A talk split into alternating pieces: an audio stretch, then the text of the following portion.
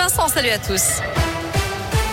À la une, la solidarité s'organise et dépasse les frontières. Les premiers convois de dons partent pour l'Ukraine aujourd'hui. Deux camions de 26 tonnes doivent quitter la ville de Mions tout à l'heure, direction les frontières du pays frappé par l'invasion russe, vers la Pologne et la Roumanie. Léa Dupérin, vous allez suivre sur place cette opération de grande ampleur.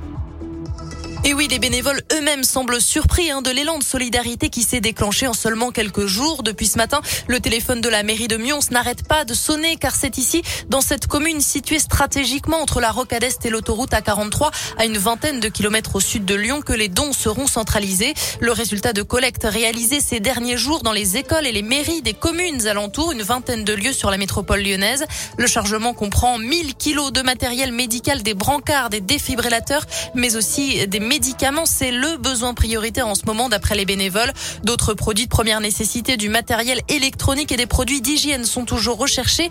Il n'est plus nécessaire en revanche d'apporter de l'eau ou des vêtements qui ont déjà été récupérés en quantité suffisante. Merci Léa. Une plateforme permet justement de savoir en temps réel ce qu'il faut apporter et où se situent les points de collecte.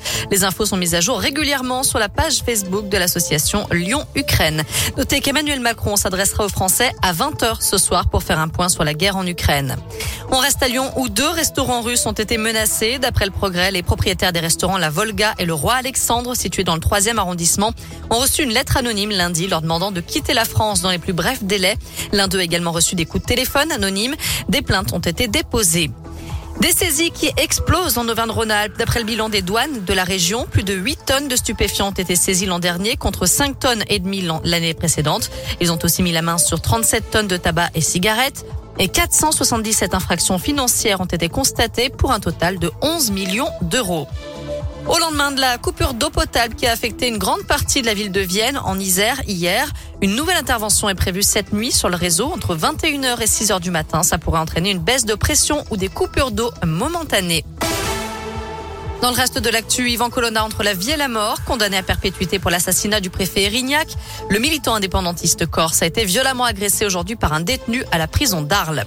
Un accord historique, ce sont les mots de Gérald Darmanin, le ministre de l'Intérieur, après la signature d'un protocole de 800 millions d'euros sur 5 ans pour les revalorisations de carrière des policiers. Un protocole équivalent devrait être signé prochainement avec la gendarmerie. Du foot, avis aux fans de l'OL et de voyage. La billetterie est ouverte pour les abonnés pour le déplacement à Porto mercredi prochain à 18h45 heure française. C'est en huitième de finale allée de la Ligue Europa. Place sèche au tarif de 20 euros.